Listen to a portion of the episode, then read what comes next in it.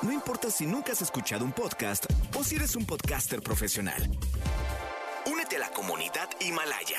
Radio en vivo. Radio en vivo. Contenidos originales y experiencias diseñadas solo para ti. Solo para ti. Himalaya. Descarga gratis la app. No importa cómo estés, siempre puedes estar mejor.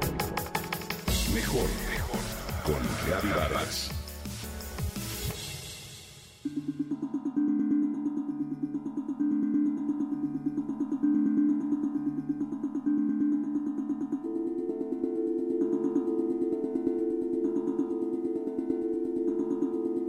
Aunque es un hecho que la pandemia ha resucitado el plástico de un solo uso al utilizar guantes, mascarillas, batas y otros equipos de protección individual, lo cierto es que, desde el primero de enero del 2021, se prohíbe comercializar, distribuir y entregar plásticos de un solo uso en la Ciudad de México.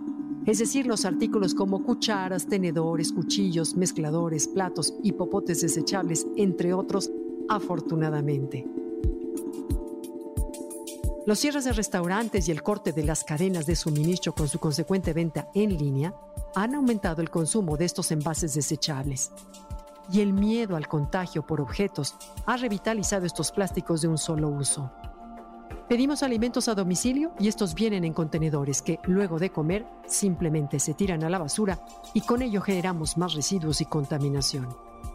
Es un hecho que en busca de un material para frenar los contagios en la pandemia de COVID-19, el plástico ha resultado ser el mejor candidato. Es liviano, económico, duradero y versátil. Pero, ¿qué pasará ahora con la aplicación de la norma? El objetivo principal de esta iniciativa es motivarnos a un consumo responsable, invitarnos a ser conscientes de la cultura de reciclaje y del cuidado del ambiente en general. La norma excluye, obviamente, insumos como cubrebocas, guantes, caretas y lentes, productos masivos de protección contra el COVID-19. Sin embargo, las autoridades recomiendan fomentar el uso y fabricar mascarillas higiénicas reutilizables en casa, así como procurar el uso constante de bolsas de tela que deberán ser desinfectadas. Hoy existen muchas opciones ecosustentables de las cuales podemos echar mano. Busquemos otras opciones y seamos más creativos. En muchos países, las autoridades que regulan ya se han dado a notar por recomendar a los ciudadanos el uso de mascarillas reutilizables de tela, así como el cuidado de la forma en que se desechan estas, ya que muchas de las veces llegan a parar al océano. Por otro lado, la Secretaría del Medio Ambiente afirma que esta norma trata no solo de impulsar un cambio en este tipo de desechables, sino también generar el ánimo de ser más atentos en la cantidad de residuos que generamos en casa. Por eso mismo, hay que ser conscientes en la medida de lo posible y evitar bolsas de usar y tirar, desinfectar nuestras bolsas reutilizables y lavarlas de manera constante. Tener claro que los guantes no aportan beneficio extra si nos lavamos las manos con frecuencia, usamos gel antibacterial y sobre todo ponemos atención en tirar la basura en su lugar.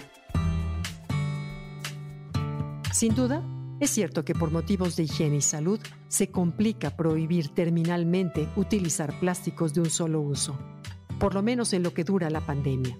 Pero es importante que ante ello seamos capaces de crear conciencia ambiental y no olvidar que la problemática por la contaminación sigue vigente y precisamente por ello tú y yo y nuestros hijos y familia tenemos de ser conscientes de evitar al máximo los plásticos de un solo uso y los desechables. ¿Te imaginas si entre todos lo hacemos?